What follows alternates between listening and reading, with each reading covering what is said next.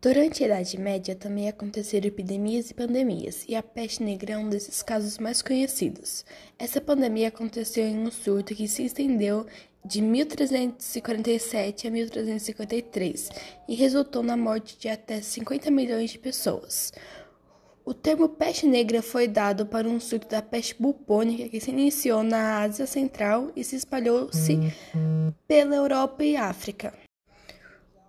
Considera-se que a doença foi levada à Europa por navegantes e comerciantes genoveses que fugiam da Crimeia.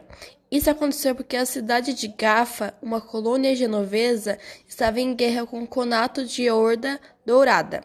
Cercada, a cidade foi atacada com cadáveres infectados da peste bubônica. Quando a doença alastrou-se por Gafa, os genoveses fugiram e levaram-na consigo para locais como Constantinopla, Mansella e Gênova.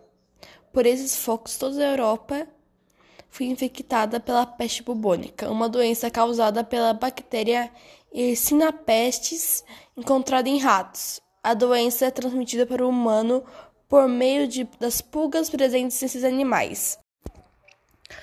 Quando um ser humano é contaminado, a peste por ser transmitida por via respiratória e por isso ela se disseminou tanto pela Europa.